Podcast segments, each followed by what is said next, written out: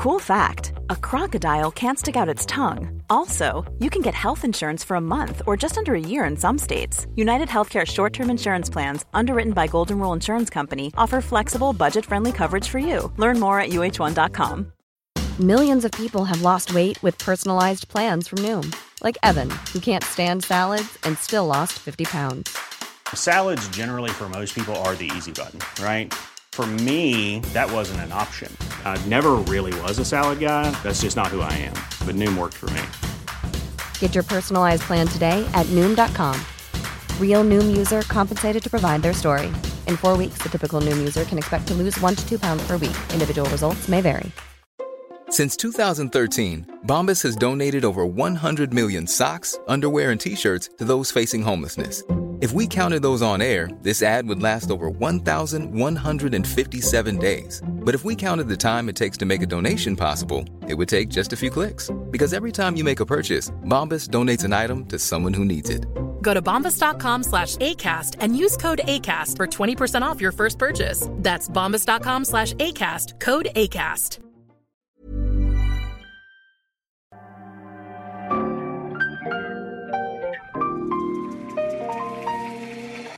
Bienvenidos a Isanaholic, el podcast que amplifica la conversación sobre la cultura de diseño y las industrias creativas a través de sus protagonistas. Soy Jorge Diego Etienne y los invito a escuchar este episodio, compartirlo y seguirnos en nuestras redes sociales donde nos encuentran como Isanaholic MX. Bienvenidos. En el episodio de hoy platiqué con Alexis del Toro, un creativo en toda la expresión de la palabra. Es diseñador industrial de profesión, director creativo de Idesa Muebles, diseña interiores a través de su proyecto Who y es fundador de reconocidos proyectos de promoción de diseño como Decode y Tok Tok.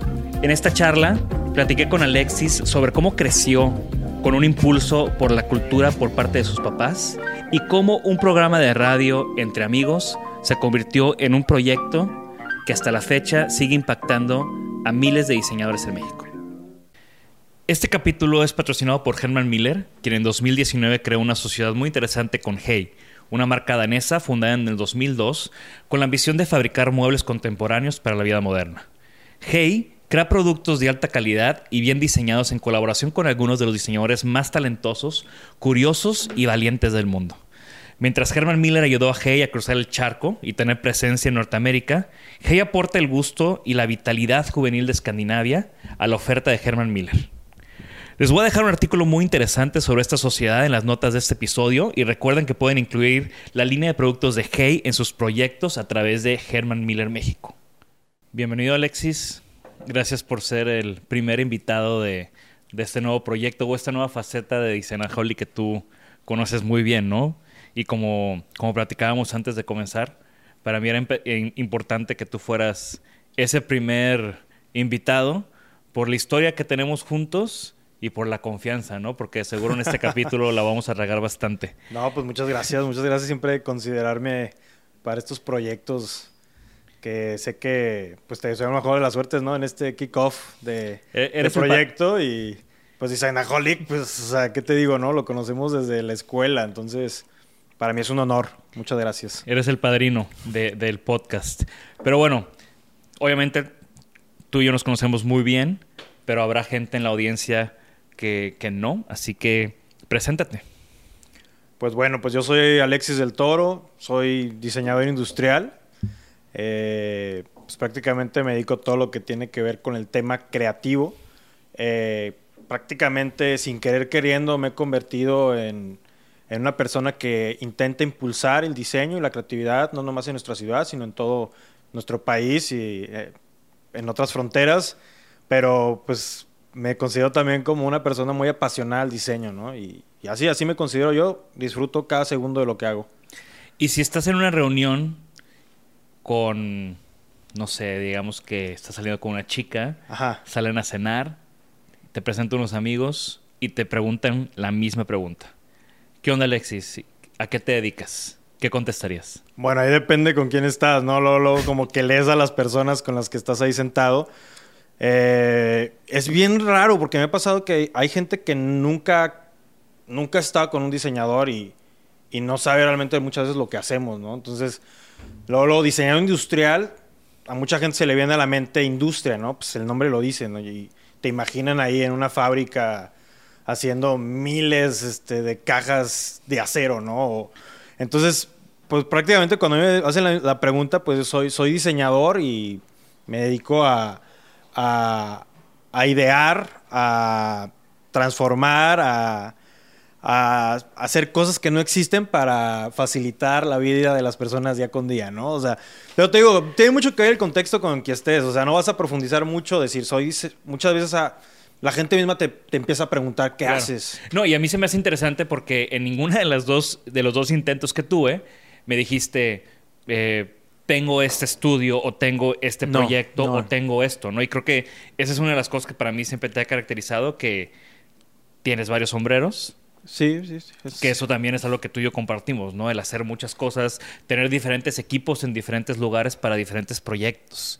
Que vamos a tocar más adelante cada uno de estos proyectos.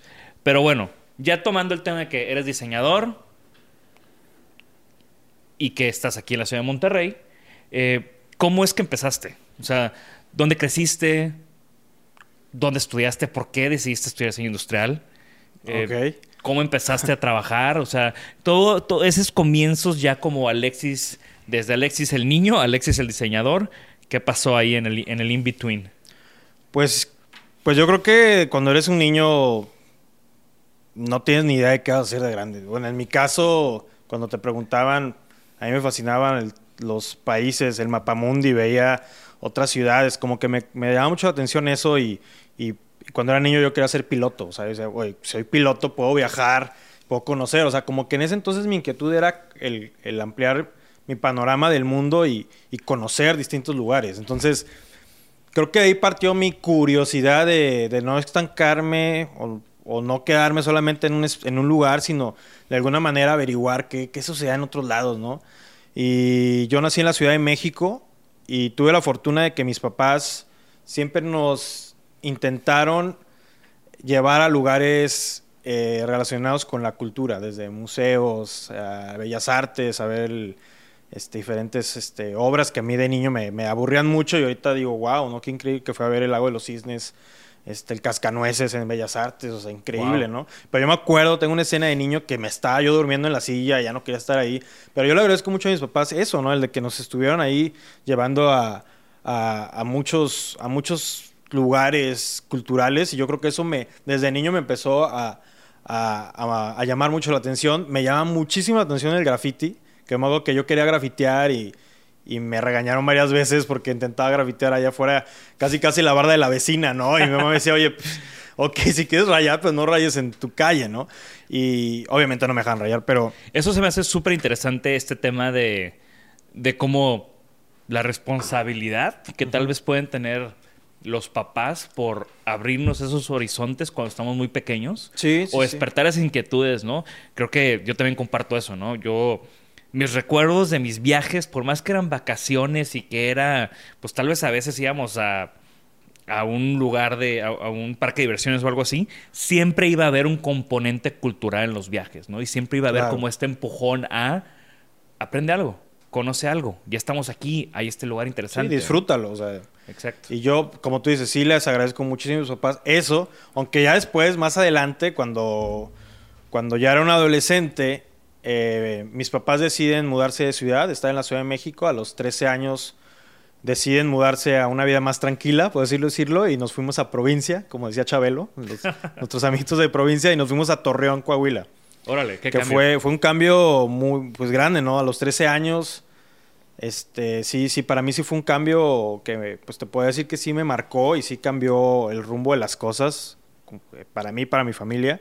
Lo veo como todo un cambio bueno al final, ¿no? Creo que, creo que nos unió más como familia, eh, también poder ir a la escuela en bicicleta y hacer cosas que pues, en la Ciudad de México eran prácticamente imposibles de hacer.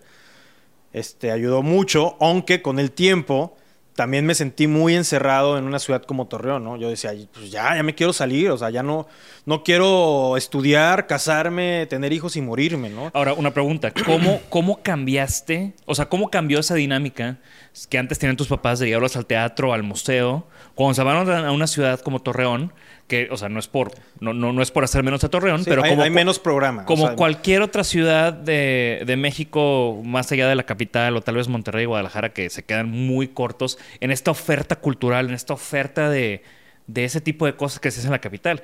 ¿Qué, u- qué- qué empezaron a hacer ustedes allá? Pues bueno, mi papá se fue antes que nosotros y pues obviamente él, él que estaba muy acostumbrado a hacer esto, que como les digo, en la Ciudad de México hay un programa cultural muy extenso, pues en Torreón pues es muy limitado, ¿no? Y lo poco que había, mi papá nos intentó adentrar, ¿no? Eh, como la Casa Saulo, que es el teatro de la ciudad, que es impresionante, pero, pero pues eh, había muy poca oferta. Yo me acuerdo y me, da mucha risa, de hecho hace unos días me estaba acordando, que, que mi papá en mi cumpleaños me regaló dos abonos para ir al estadio a ver al Santos. Yo no le iba al Santos en ese entonces, pues toda mi familia es del UNAM, éramos Pumas, éramos porque pues ya eventualmente ahora le voy al Santos porque mi papá me decía, no hay, mu- no hay muchas cosas que hacer, entonces me regalaba dos abonos para que invitara un amigo y cada 15 días íbamos al estadio Corona, pues a ver al Santos, ¿no? No, aparte, si te fuiste a los 13 años, tus primeras borracheras en el estadio, pues no fueron con Pumas, fueron con Santos. Sí, no, estuvo muy padre. La verdad también el, el- ese tipo de experiencias, pues, invaluables, ¿no?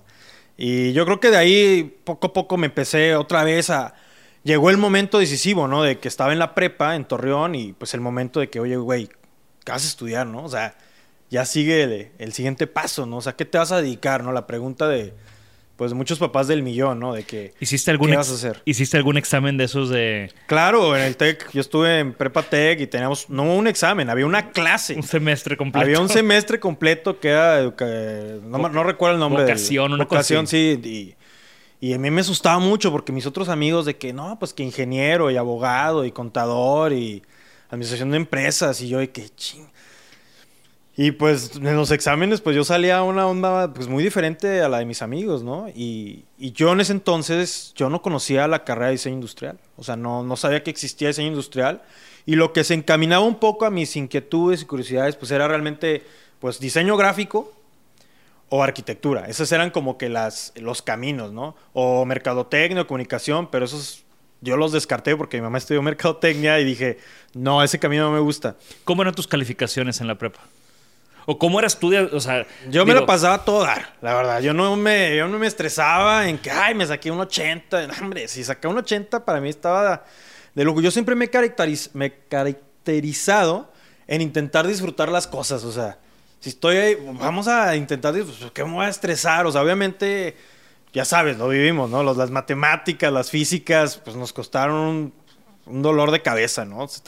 Pero pues intentaba tampoco era como que pasaba. eh, sí me regañaban en mi casa. Me acuerdo que una vez llegué, reprobé biología y fue un show ahí, un tema. Pero bueno, siempre he intentado in- calificaciones. pues, tampoco era un excelente estudiante, pues, no voy a mentir, pero tampoco era un mediocre estudiante, ¿no? ¿Y ya tenías esos tintes creativos en la prepa? Pues sí, sí, sí, sí, se podría decir. O sea, de hecho yo en la prepa pues, tenía el pelo color rojo, o sea, traía, Ah, andaba en Diseñador. patina. O sea, sí, yo era el raro, ¿no? O sea, no me bajaban de marihuano todos los maestros, o sea.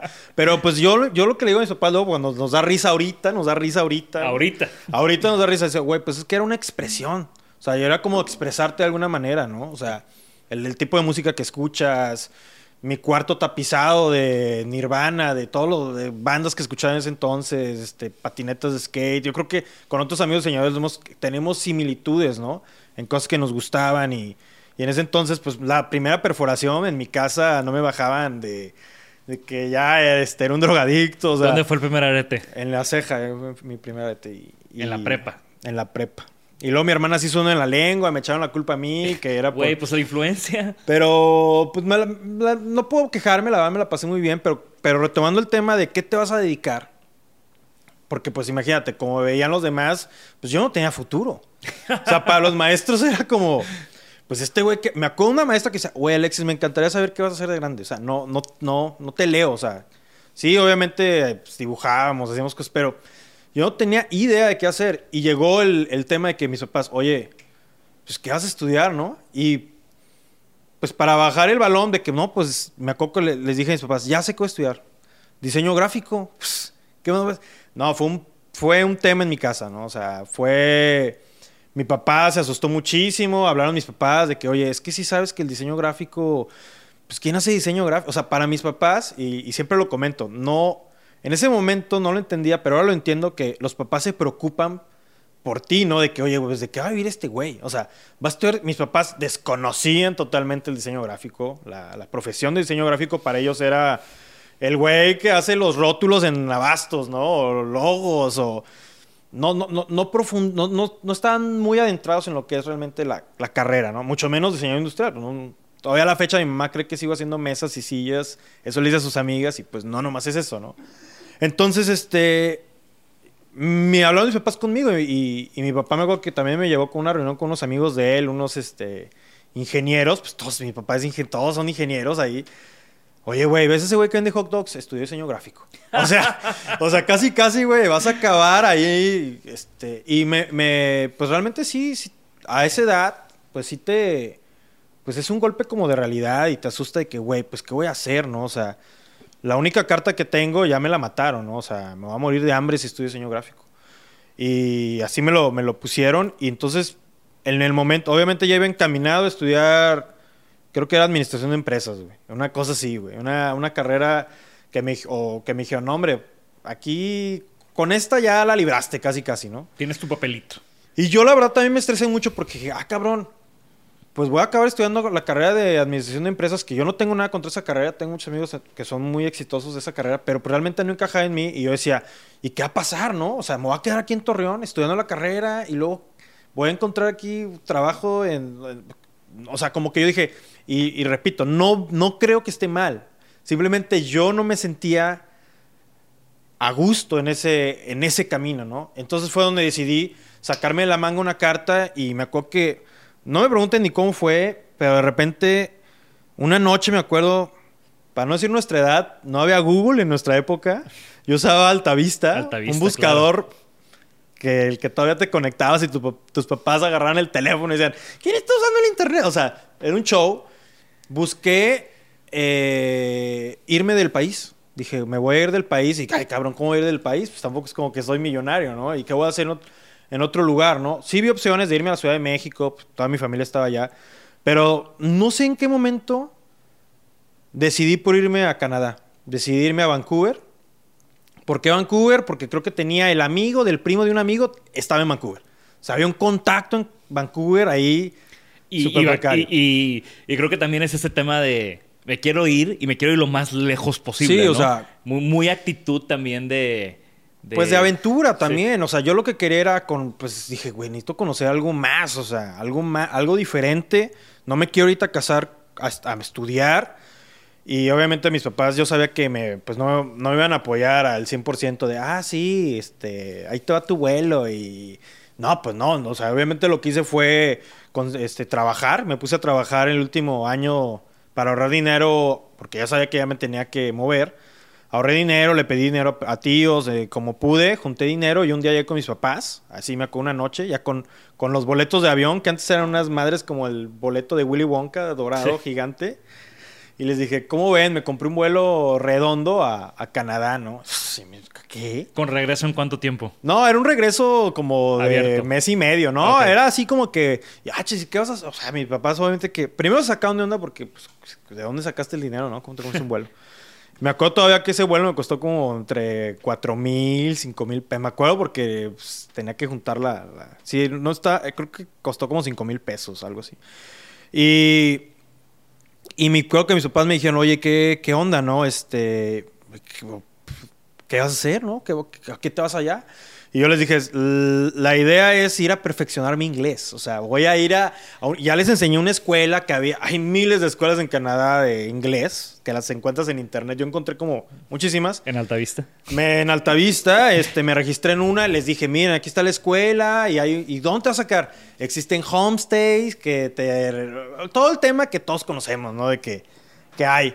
Y pues mis papás o sea, como que dijeron, oye, este güey está, pues está súper, quién sabe cómo, pero está, tiene respuestas. moviendo. Tiene respuestas a todo lo que le hemos preguntado. Entonces, como que ya después platicándolo y, ríe, y todos así riéndonos, me dice mi mamá, bueno, no te íbamos a matar tu ilusión. Si ya tenías el vuelo, ya tenías cómo quedarte, iba a ser un mes y medio. Este, pues la verdad para nosotros sí fue, nos, eh, pues sí nos admiró que lo hayas hecho, ¿no? De que Entonces acabé la, la prepa Y, y era mi break para después meterme a estudiar. Era como un semestre sabático, si le quieres llamar. O sea, todos mis amigos empezaron la carrera y pues yo estaba en Canadá. ¿Y, y cuál fue la sorpresa? Que jamás fui a una escuela de inglés, jamás llegué a un homestay y me quedé casi un año y medio en Vancouver. O sea, me quedé muchísimo tiempo más de lo que estaba planeado y ese viaje y esa decisión pues prácticamente pues me cambió el rumbo de mi vida, ¿no? Y, y fue y, y gracias a ese viaje fue cuando regresé y empecé a estudiar lo que es diseño industrial. Si no, nunca hubiera estudiado diseño industrial. yo creo. ¿Viste o encontraste algo de diseño ahí en Canadá? O sea, algo, hubo ahí un encuentro. un Claro, punto? sí, sí hubo. De hecho, pues para no, para no ser, no, no ser tanto largo, pero yo no fui nomás como a, bueno, sí, vaya, viví la vida en Canadá, pero sí trabajé, me acuerdo que trabajé hasta en un Tim Burton's, que ahorita ya están así súper populares, comer- aquí comercial en el podcast, pero era súper algo, el Starbucks de Canadá. Trabajé en restaurantes chinos, trabajé en alitas, o sea, trabajé todo. Y prácticamente mi, mi sueño estando en Vancouver era poder estudiar en la Vancouver Film School, porque tenía amigos que conocí que, que estudiaban en la Vancouver Film School y estudiaban este, modelación digital y, y animación. Y yo dije, no aparte de Vancouver, es un lugar. es, capital de eso. Es una de eso, capital sí, del sí. cine. Entonces, cuando fui a las instalaciones, jamás había visto una escuela tan enfocada a la creatividad, ¿no? O sea, la Vancouver Film School, que está en Hastings Street, yo, güey, yo quería trabajar ahí limpiando salones, o sea, la- es- era increíble las maquetas, eh, simplemente el ver cómo los que modelaban Maya en ese entonces que estaba más popular, este, ahí conocí lo que es el 3D Max, eh, Rhino, o sea, güey, para mí era el futuro. Dije, güey, esto está in- increíble, ¿no? De Yo- que figuritas con clay y sí, cosas así. o sea, ¿no? maquetas, ¿no? Una cosa eh, increíble y... Pero pues obviamente no me daba a mí el capital para poder estudiar en... Aparte yo estaba de indocumentado, o sea, yo estaba de mojado en Canadá. Todos te- güey. bueno, yo tengo una historia muy similar de, de irme de medio indocumentado a, a trabajar. O sea, es, yo creo que es parte de la aventura, ¿no? Pues a esa edad como que sí te valen mucho las cosas, ¿no? No, no piensas... Obviamente en mi casa, enfurecidos, este... Pues, sí, me, sí, sí me dejaron de hablar un tiempo. Te aplicaron la de ya ni regreses. Literal, sí, mi mamá ya cree que ya estaba perdido el caso. Y casualmente para regresar a por qué estoy diseño industrial o qué fue lo que vi, también llegué, tenía un trabajo que sí se dedicaba a limpiar oficinas. Era un trabajo que empezaba a las 7 de la noche y lo acababa como a las 10. Y una vez nos mandaron a limpiar aulas a la UBC, a la University of British Columbia. Y ahí es donde descubrí que existía un programa de Industrial Design en la UBC, ¿no? Y es donde vi to- to- todo lo que ya conocemos, ¿no? Claro. ¿Qué es realmente el diseño? O sea, el diseño de producto. Y, y cuando descubrí que podía estudiar la carrera en México, eh, y es cuando decidí, pues, estudiar la carrera y, y solito el camino se empezó a dar. Súper. Y bueno, eh, tú y yo estudiamos juntos, nos conocimos en la carrera. Sí. Yo todavía, justo estaba pensando o re- intentando recordar cuándo nos conocimos. No recuerdo que tengamos, que hayamos tenido una clase ¿Clases juntos, juntos? No. No, no, yo tampoco. pero, pero creo que desde, desde que tengo uso de memoria, pues eras de los que estaban haciendo cosas. Que creo que sorprendentemente había pocos en la carrera, ¿no? Que estuvieran haciendo cosas, que se estuvieran moviendo. Yo digo que- que trajeran trip.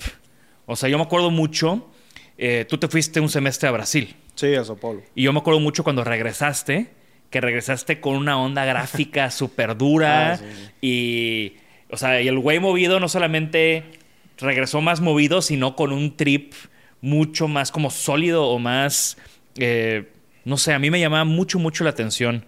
Eh, y bueno, estos son como mis recuerdos en el, en el tech, ¿no? Y para Sí. mí fue súper valioso o admirable lo que tú y tu grupo de amigos tenían en ese momento. Me acuerdo de, obviamente, de Miguel Melgarejo, de Quique Quique Woolfolk, eh, y toda esa bolita que ustedes tenían, que había unos arquitectos ahí también. Estaba Rolando. Estaba Roldán, pues eran mis Roldán. roomies, estaba Sosa, estaba Abril, Abril Legara, Vero, Claro. Dani, Y eran gente que siempre sí. estaba haciendo cosas Mariana. Sí, y eventualmente ese estar haciendo cosas llevó a que hicieran Toc Toc. Sí, al primer proyecto. O sea, como tú lo dices, es, está bien interesante y de hecho me ha tocado cuando doy clases de que siempre el alumno está inconforme.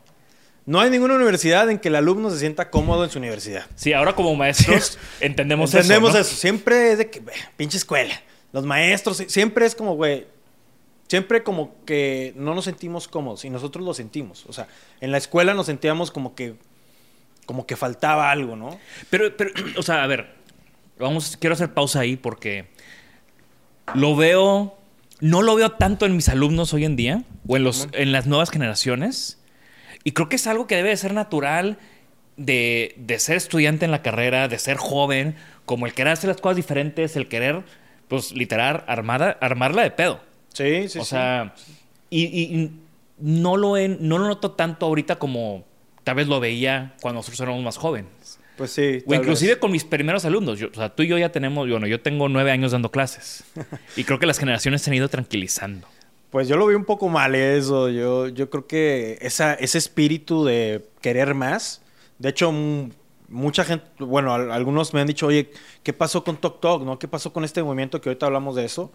Y yo decía, yo y varios de mis amigos, yo creía que era que Tok Tok iba, iba- nos tocaba a nosotros como generación y que después iba a venir una generación detrás con proyectos que iban a suplir nuestro proyecto, ¿no? Y que así nos íbamos a estar pasando y pues no sucedió, o sea. Sí, no y también lo vemos, o sea, digo, haciendo como un paralelismo. Yo pensaba que iba a pasar algo similar con Normal, por ejemplo. O sea, ¿dónde están los chavos que hoy nos así? tocó, que, que fueron de nuestra Por, generación. por eso, o sea, también. como en paralelo sucedieron esas cosas en música y en arte aquí, Sí, movimientos. es que ahora, no sé, 10 años después de habernos graduado, Pues luego me han dicho alumnos de que, ah, es que igual no conoces a tal y a tal. Y yo, pues si llegaran a esa escala, créeme que creo que sí los conocería. O sea, claro. Sí, porque aparte tú y yo, pues seguimos, pues estamos en el medio. seguimos más o menos yendo a fiestas y a, y a no, pero pues, estamos en el medio, o sea, conocemos qué es lo que, que sucede. Pero, pero creo que sí. O sea, es importante eso que, que mencionas, sí. A ver, regresemos. Entonces, ¿cómo na- ¿qué es Tok Tok? ¿Cómo nace Tok Tok? ¿Y cómo muta Tok Tok? Porque para mí eso Sí. es, al final, lo más interesante o lo que trascendió no fue esa primera juntada de amigos, sino en lo que tú, principalmente tú, lo, lo transformaste después. Así que... Pues mira, retomando la universidad, creo que muchos proyectos nacen ahí, nacen en, en escuela. ¿Por qué creo yo esto? Porque yo creo que en la escuela todavía tenemos ese espíritu creativo sin fronteras. Y cuando tú te gradúas de la escuela, empiezas a trabajar, te empiezas a casar con una empresa y ahí es donde poco a poco, en mi particular punto de vista, empieza a disminuir ese atrevimiento a hacer cosas. Entonces, en este caso, nuestro proyecto, eh, pues prácticamente fue, queremos algo diferente, queremos hacer algo que no sea de la escuela. Yo creo que así empezó, ya, queremos hacer algo que, que no sea una tarea, que no sea, un, que no sea algo que nos estén obligando a hacer. Y así fue como, como en un pizarrón empezamos a rayar cosas de qué que, que me gustaría tener, qué me gustaría hacer.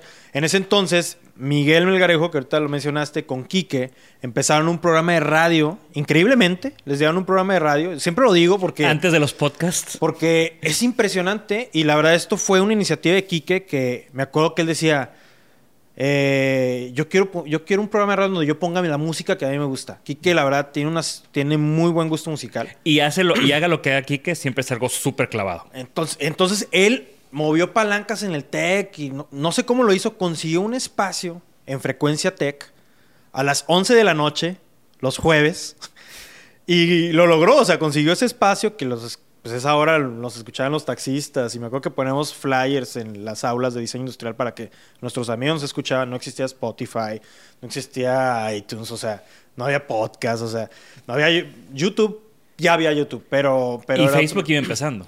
2007 empezó Facebook, ya existía Facebook también. Ah, nos vemos bien prehistóricos, pero pues así era, así. No, pero es que yo también me acuerdo, o sea, a ver, digo, ahorita vas a hablar de cómo empezó Tok Tok ya formalmente, pero Isanaholic empezó al mismo tiempo, en el 2008 sí, más sí. o menos. Más o menos. Y era cuando empezaba Facebook, entonces yo me acuerdo A que en Facebook promocionábamos, invitábamos a todo el mundo y te hacías amigo de todo el mundo, que seguro la mitad de la gente que, que ni sé a quién tengo que vas conociendo y lo vas agregando para promocionarte, ¿no? Entonces, Kike hizo su programa de radio y, Mike invitó a Mike a su programa de radio. Y la idea del programa de radio era hablar, habla- poner música, pero lo interesante de ese programa de radio es que también era de que vamos a hablar sobre diseño, o sea, pero no diseño de, me acuerdo en ese entonces de, no vamos a hablar de Phil Stark, vamos a hablar de Marcel Wan, o sea, vamos a hablar, y estuvo bien interesante, vamos a hablar de diseño local. Porque en ese entonces de que, güey, ya me quiero ir de Monterrey, mucha gente, ¿no? Me quiero ir a París, me quiero ir a Ciudad de México, me quiero ir a otro... Oye, ¿qué está pasando en Monterrey, no? Entonces, creo que ahí, ahí, ahí nació, o sea, en ese, en ese par de cuestionamientos, eventualmente yo me le pegué a Kike y a Mike, no me invitaron, me les pegué al programa de radio y estuve con ellos ahí y era como hacer una, era como hacer un proyecto que no era de la escuela y creo que eso también nos ayudó mucho a, a, al compromiso de hacer las cosas, ¿no? De que, oye, es un proyecto nuestro, hay que hacerlo bien, hay que, hay que seleccionar lo que se va a poner y está, estuvo muy padre la experiencia. Había un teléfono en cabina, te hablaban ahí tus amigos. Y, y era como que, güey, ¿qué está pasando, no? Y ahí fue donde dijimos, güey, vamos. Obviamente estuvo un semestre el programa de radio y después Frecuencia Tech. Alguien se dio cuenta que alguien tenía un programa ahí que no debía. Y se acabó el programa de radio. Y fue donde decidimos, después, así, en. yo siempre digo las pachipedas ahí, de que salen ideas y. Oye, pues los congresos del Tech, ¿no? el ahí empezó, ¿no? El, TEC iba a tener su congreso y la, la, UDEM tenía su congreso, la UNI, la, el CEDIM, o sea, las universidades tenían sus congresos y nos dimos cuenta como que, oye, pues como que cada quien tiene su, su propio evento de diseño, ¿no? Pero no hay un evento que todas las universidades realmente los alumnos participen.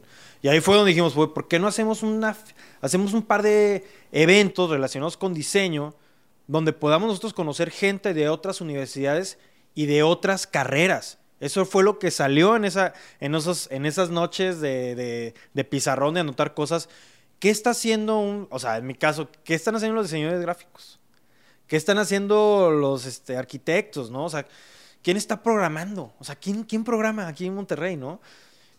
O sea, y nos dimos cuenta que había mucha gente haciendo cosas en ese momento, pero pues no los conocíamos. Y sí, habían estudios mucho más consolidados, pero sabíamos que había underdogs. Entonces fue como, bueno, vamos a hacer estas fiestas. ¿Quién no le gusta la fiesta? En nuestra edad, pues a todos. ¿Quién no le gusta conocer gente? Güey, pues no mames, a todos nos gusta, güey.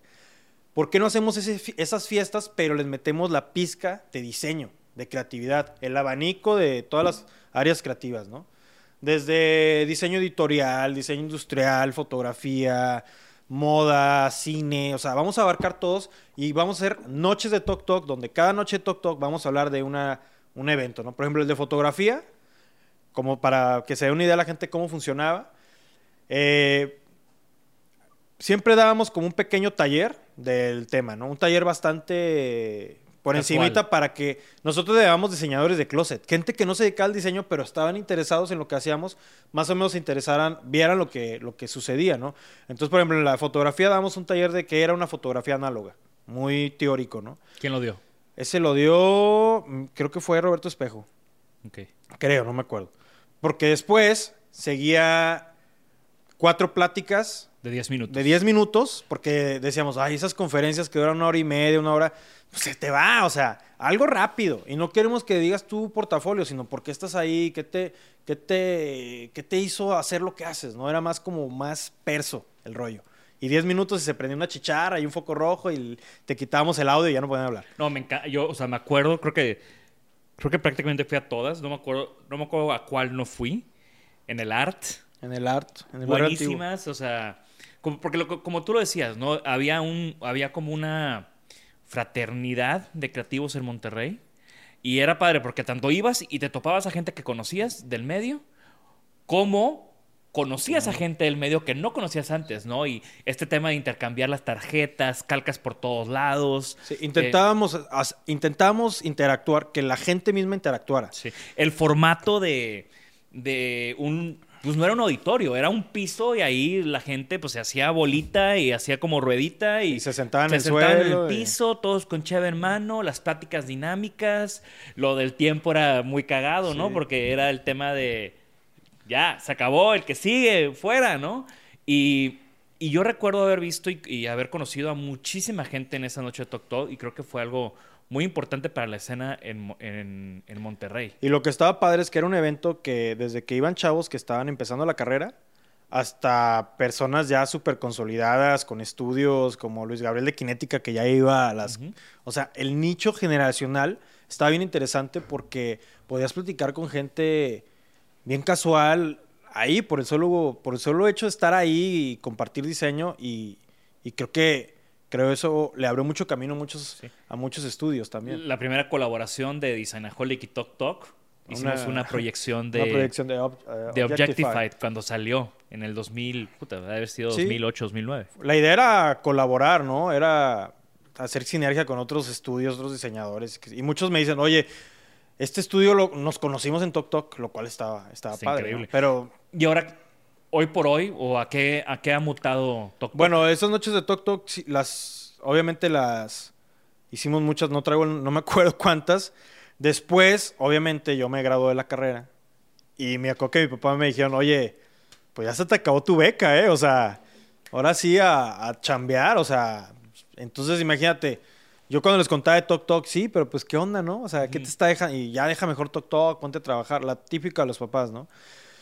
Y, y sí era difícil, sí era difícil como, com- como cor- cortarse en dos y hacer dinero y aparte hacer lo que, lo que en ese entonces pues me apasionaba que era pues generar comunidad, como ya le dicen ahorita, ¿no? ¿Cuál hacer fue- networking. ¿Cuál fue tu noche Tok Tok favorita o la más épica? ¿Cuál es la de cuando te juntas con Mike? Dicen, güey, no, ¿te acuerdas cuando hicimos esto? No, pues son, son varias. as- Pues yo creo que. Dijo, la de la fotografía me acuerdo siempre, por eso la tomo como ejemplo, porque fue, fue, fue una noche muy padre. Este, la que sí me perdí yo, porque de hecho fuimos a, tuvimos un viaje al Design Week en, A Milán. en Milán y no, y fue la de Digital Invaders. Esa me la perdí y creo que estuvo, estuvo muy buena.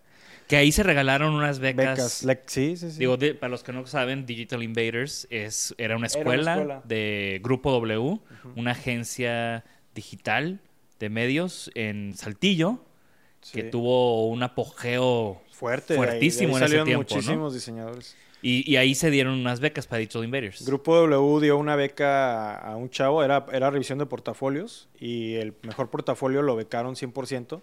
Y me acuerdo que fue, bueno, yo le digo pingolito, era de San Luis, con el poco dinero que tenía, se agarró un camión, vino a Monterrey, casi casi se durmió en la calle ahí en el barrio antiguo. Porque era como competencia, ¿no? Sí, sí, sí.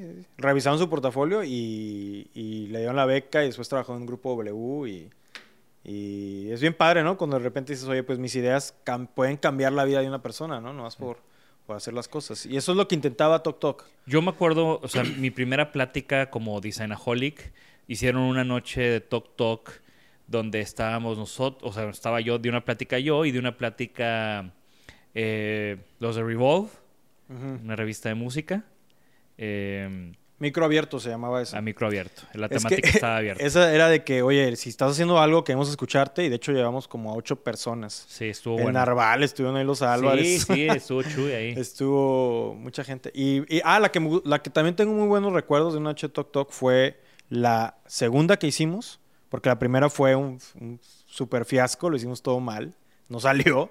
Y la segunda ya salió mejor. Y era, este, se llamaba la noche Tok Tok eh, Freelance, que en ese entonces, ¿qué es un freelance? O sea, la gente no sabe qué, era, qué hace un freelance.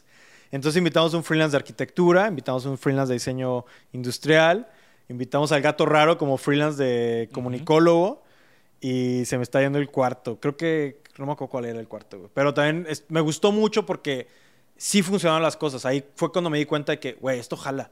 Esto funciona, la gente se está comunicando, este, la gente está escuchando, o sea, esto puede funcionar y, y sí le tengo mucho cariño a esa porque de ahí se fue a las demás y obviamente íbamos mejorando. Una de las cosas que le decía al equipo de Tok Tok en ese entonces era, si vamos a hacer esto, lo vamos a hacer bien.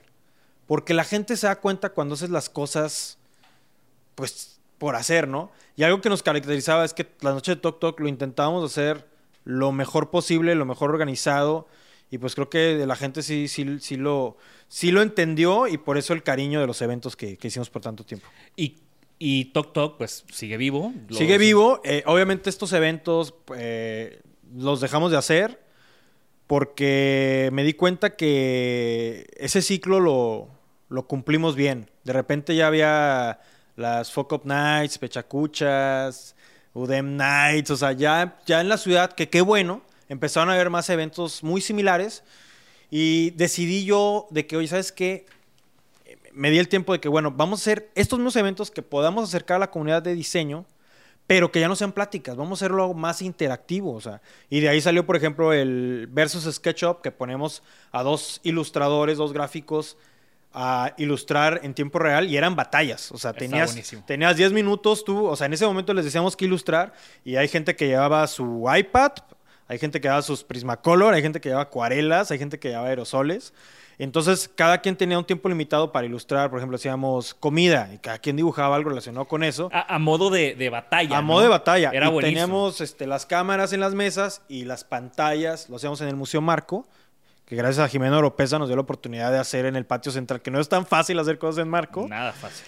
Y tenemos este, muy padre ahí porque es- así como lo pensamos, lo hicimos. Y se votaba, la gente tenía un voto con aplausos. Entonces había raza que no era tan buena ilustrando. Pero nosotros hacíamos la selección, todos eran buenos, pero había unos más que otros. Pero llevaban un chorro de porra y ellos ganaban el voto. Y, y estaba padre porque los premios eran vuelos de avión por patrocinio de Viva Aerobús. Y, Órale. y hacíamos reconocimiento. O sea, la verdad está muy padre porque muchas veces vemos el diseño final, pero no vemos el proceso de diseño. Y eso, como diseñadores, que lo hemos platicado y eso nos podemos ir mucho tiempo, es bien interesante conocer cómo llegas a esa idea, ¿no? Y estas batallas en tiempo real estaba padre porque era desde la primera línea de lápiz hasta que terminaba, ¿no? La primera batalla duraba 10 minutos, luego la semifinal duraba 30 y la final duraba 40 minutos. Sí, yo me acuerdo, alguna vez fui a una en un restaurante. Ah, es que también lo hicimos en un restaurante. Y, y me acuerdo que un güey llevaba su, PC, su CPU, ¿no? Y, Ah, sí, su y- computadora. O sea, computadora completa. Con Wacom y todo, Con Wacom sí, y sí, sí. todo, ¿no? Pero- Y, hoy por hoy, mutó a otros eventitos como este y luego este como les comentaba pues yo empecé a hacer otras cosas no empecé a trabajar en un estudio de diseño interiores siempre me llamó la atención diseño interiores desde la desde la carrera aparte de- del diseño industrial tomé el tópico en el tech de diseño de interiores con Daniel Martínez y trabajé en su estudio y pues poco a poco también este me fui cansando, o sea, de los eventos. Son cansados, necesitas un equipo, necesitas un presupuesto. Y ya sabes, lo- la, la eterna plática de que sabemos hacer las cosas, pero, pero nos cuesta mucho luego ese tipo de ideas poderlas, eh, que se puedan sustentar solas, ¿no? Y Claro. que escalen. Y yo creo que eso es lo que a Tok Tok también le pasó, que nos costó, prácticamente, pues, malamente lo digo, acabamos pagando la fiesta, ¿no? Y, y al final dices, te cansa. Entonces, este, decidimos pararle a los eventos o hacer un evento al año.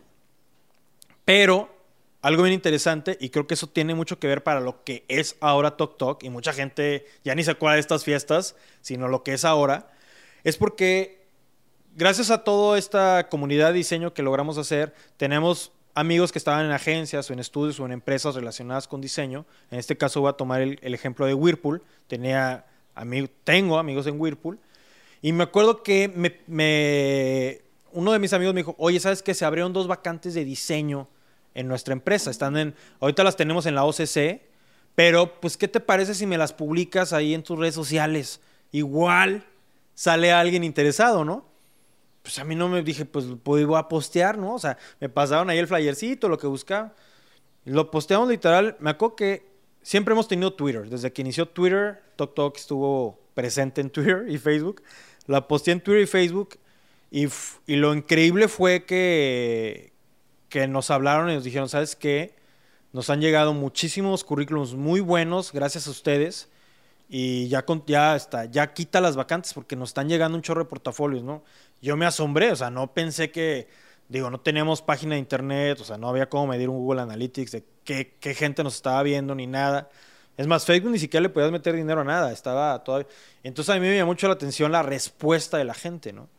Entonces este, fue como la idea de, güey, pues vamos a, pues vamos a publicar vacantes. Entonces estuvimos, hicimos una página en WordPress súper precaria de que se están publicando vacantes, no, o sea, no cobramos ni nada. Tú, me, tú tu empresa nos mandas un correo y, y te, la, te la publico. O sea, y así fue muchos años en donde pusimos a publicar hasta que ya después dije, oye, esto ya está saliendo de control. No estamos ofreciendo realmente un servicio de calidad, simplemente estamos como, como un una de revista de, anuncios. Vamos a, a, a formalizarlos, ¿no? Vamos a, a trabajar una buena plataforma que sí le dé peso, o sea, hacer campañas digitales para mover las vacantes. Y si me dices ahorita que ya sacamos la página nueva, porque hemos hecho, esta es como la volumen 3 o 4, pero ya está esta página que nos apoyó este Raido, nos, nos hizo ahí el favor de trabajar con ellos. que por cierto, comercial, Raido también nos ayuda a nosotros con el sitio de Designaholic. Sí, no, un equipazo Raido, la verdad. Y gracias a ellos, este, pues ahora sí siento que ya estamos llegando a lo que yo siempre pensé llegar. Es muy difícil, ¿eh? Los proyectos siempre son como en etapas. Y si a mí me preguntan y me han preguntado de qué es lo que yo busco con Tok Tok en un futuro, ahorita, ahorita, claro que me encantan los eventos, que ahorita vamos a hablar del evento que hicimos Jorge Diego y yo, que tiene mucho que ver con los eventos de Tok Tok al final. Pero si ahorita me preguntan cuál es el siguiente paso o qué es lo que a mí me gustaría llegar con Tok Tok, es que Tok Tok sea una de las plataformas de búsqueda de trabajo, de empleo creativo más importantes a nivel nacional. O sea, que, nos cataloguen como... y que nosotros podamos inclusive hasta poner tabuladores de, de, costos de diseñado, de, tipo de proyectos, ¿no? De, de sueldos y, y, llegar a otro nivel, ¿no? Pero, pero sí nos gustaría llegar fuerte con el tema de, del capital humano creativo en, en Tok Tok. Yo creo que esa es la tirada, pero también queremos seguir haciendo eventos esporádicos en el de que podamos juntar a la comunidad de diseño, porque creo que eso no lo podemos dejar atrás. Sí, no, al final hay una misión, hay una visión y, esa, y eso se complementa tanto con, con este tema de, de, las vacantes, pero también con, con conectar gente, ¿no? Sí, Es súper importante el, el conectar, como dices, y el que la gente Ahora en estas épocas que todo es digital, para mí es súper importante que la gente se conozca. O sea, que la gente tenga esto, ¿no? Que, que hables con la gente, que se debata en cosas, que se, que se vean proyectos, que se critiquen, obviamente crítica constructiva. Creo que eso es muy importante y siento que se ha ido perdiendo. Y creo que estos eventos eh, incitan a que, a que se hable de eso y no nomás en un salón de clases o en un congreso de diseño, ¿no? Ok, y bueno, para cerrar con todo este tema de, de Tok Tok y este camino de 13 años con este proyecto, me gustaría que nos compartieras eh, algunos de tus aprendizajes, o sea, ¿qué has aprendido? ¿Qué te gustaría enseñar o mostrarle a los demás a partir de tu experiencia con este proyecto? Pues bueno, mira, son muchísimas cosas, pero yo me quiero aquí rápidamente centralizar en algo que para mí siento que es bien importante para el crecimiento creativo de un, de una ciudad, de un espacio, ¿no? Eh, nosotros realmente hemos fracasado muchas veces, los proyectos nos han salido, hemos cometido muchos errores y creo que eso han sido parte del proceso en el que ahora nos ha llevado a nuestros proyectos a crecer. A mí me encantaría, y le digo a mis alumnos, bueno, cuando daba, cuando daba clases, pero a la gente del estudio o, o, gente joven, que se atrevan a hacer proyectos que tienen en su mente, ¿no? Yo muchas veces digo que que no, no, mm, sí es importante muchas veces los programas de diseño, este, la escuela, pero las ideas para mí es lo más importante y es lo que te llevan a trascender, ¿no? Las ideas no se deben de dejar nomás en, una, en, un, en un libro de anotaciones, sino que hay que atreverse a concretarlas, ¿no? Cualquier tipo de idea, ¿no? Como dice Scott Belsky, ¿no? O sea, se trata de make, de make ideas happen. O sea, una idea no vale nada como idea. no vale nada cotorreando en la fiesta como tú y tus amigos. Eh, si no hubieran dicho vamos, a, hacerlo, si hubiera quedado en esa idea de fiestas por mucho tiempo. Es lo más importante, ¿no? Y yo creo que cualquier idea, desde un objeto, güey, voy a hacerlo. Y tal vez esa idea muy probablemente va a mutar en otra idea y luego en otra idea, pero te va a llevar, se está puliendo esa idea y te va a llevar a lo que quieres hacer, ¿no? Y, vas a vivir para, para lograrlo, ¿no? Entonces, yo, mi consejo y aprendizaje es atreverse, ¿no? Ser curiosos y hacerlo. Y que, que lo vamos a tener que dejar para otro episodio. Digo, creo que tú y yo tenemos muchos temas que tocar y, espero que, pronto estés de regreso para platicar de, ese proyecto en el que hemos colaborado que se llama Decode. Eh, me gustó que hoy nos centráramos en, en Tok Tok. Creo que es uno de esos proyectos muy valiosos para la historia del diseño en México, para la historia del diseño en Monterrey. Y, y, no, no, no te lo tomes a la ligera, ¿no? Luego muchas veces con estos proyectos de que, sí, pues eran unas fiestas que hacíamos, pero ha habido repercusiones, ha habido un impacto en, la escena, en, los diseñadores de la ciudad, y es de bastante, bastante valor. Y me encanta que hoy hayamos como recordado cómo empezó, pero también pues dejar en claro que el proyecto sigue, que tu inquietud sigue, que tus ganas de conectar a ah, gente sigue. Y que está este sitio que es toktok.mx, donde pueden entrar todos los creativos a buscar trabajo, buscar vacantes y también las empresas y los estudios a publicar sus vacantes, ¿no? Y seguir, seguir esta misión de, de de conectar a gente. Eh, increíble plática, gracias Alexis. No, hombre, ¿de Eh, para cerrar, dos preguntas. ¿Tu objeto favorito? Mi objeto favorito es eh, de diseño o de la vida. Lo que quieras y por qué. Híjole. A mí, me- bueno, de diseño me gusta mucho mi destapacorchos de botellas de vino de Alessi. ¿El Ana G? El Anaje es uno del. De hecho, soy. Me encanta ese objeto. Tengo. Me gusta hasta regalarlo en los cumpleaños. Se me hace un objeto. Bueno, siempre me gustado desde que antes, desde antes de estudiar diseño era un objeto que me da mucho la atención. Por lo funcional. Y de la vida, de la vida diaria, que uso realmente todo, todo el tiempo, soy también fanático de los, de los tenis, de los sneakers. Se me, se me hace una de las cosas, de las invenciones que no me canso, ¿no? No me canso de, de verlos y usarlos. Y las bicicletas también me apasionan. ¿no? ¿Cuáles fueron los últimos sneakers que compraste? Te vi unos Nike Air Force One reciclados la última vez que te vi. ¿Esos son los más Esos son recientes? los más recientes, sí. Este, y de hecho voy a comprar otros. Yo traigo ahorita los Sí. hippie, de hecho. Sí. Excelente. Y una recomendación. Puede ser un libro, música, podcast. ¿Qué le recomiendas a la gente? Escuchen a Danny Elfman, es el que hace toda la música de Tim Burton. Traigo escuchándolo ese desde, desde hace un rato. Acaba de sacar un disco nuevo y está muy bueno. Bien, ahorita me lo pasas para ponerlo en las notas del episodio junto con todos tus links. Por favor, compártenos tus redes. Bueno, el Tok Tok es arroba TokTokMX. Eh, nos- así nos pueden encontrar en Facebook, en Twitter. Y la mía es, que no es tan relevante, es Shady Pop, arroba Shady Pop. Así me pueden encontrar en Instagram. Excelente. Gracias, Alexis. Gracias por ser el padrino, el primero aquí en, en el podcast de Isanaholic, estrenando.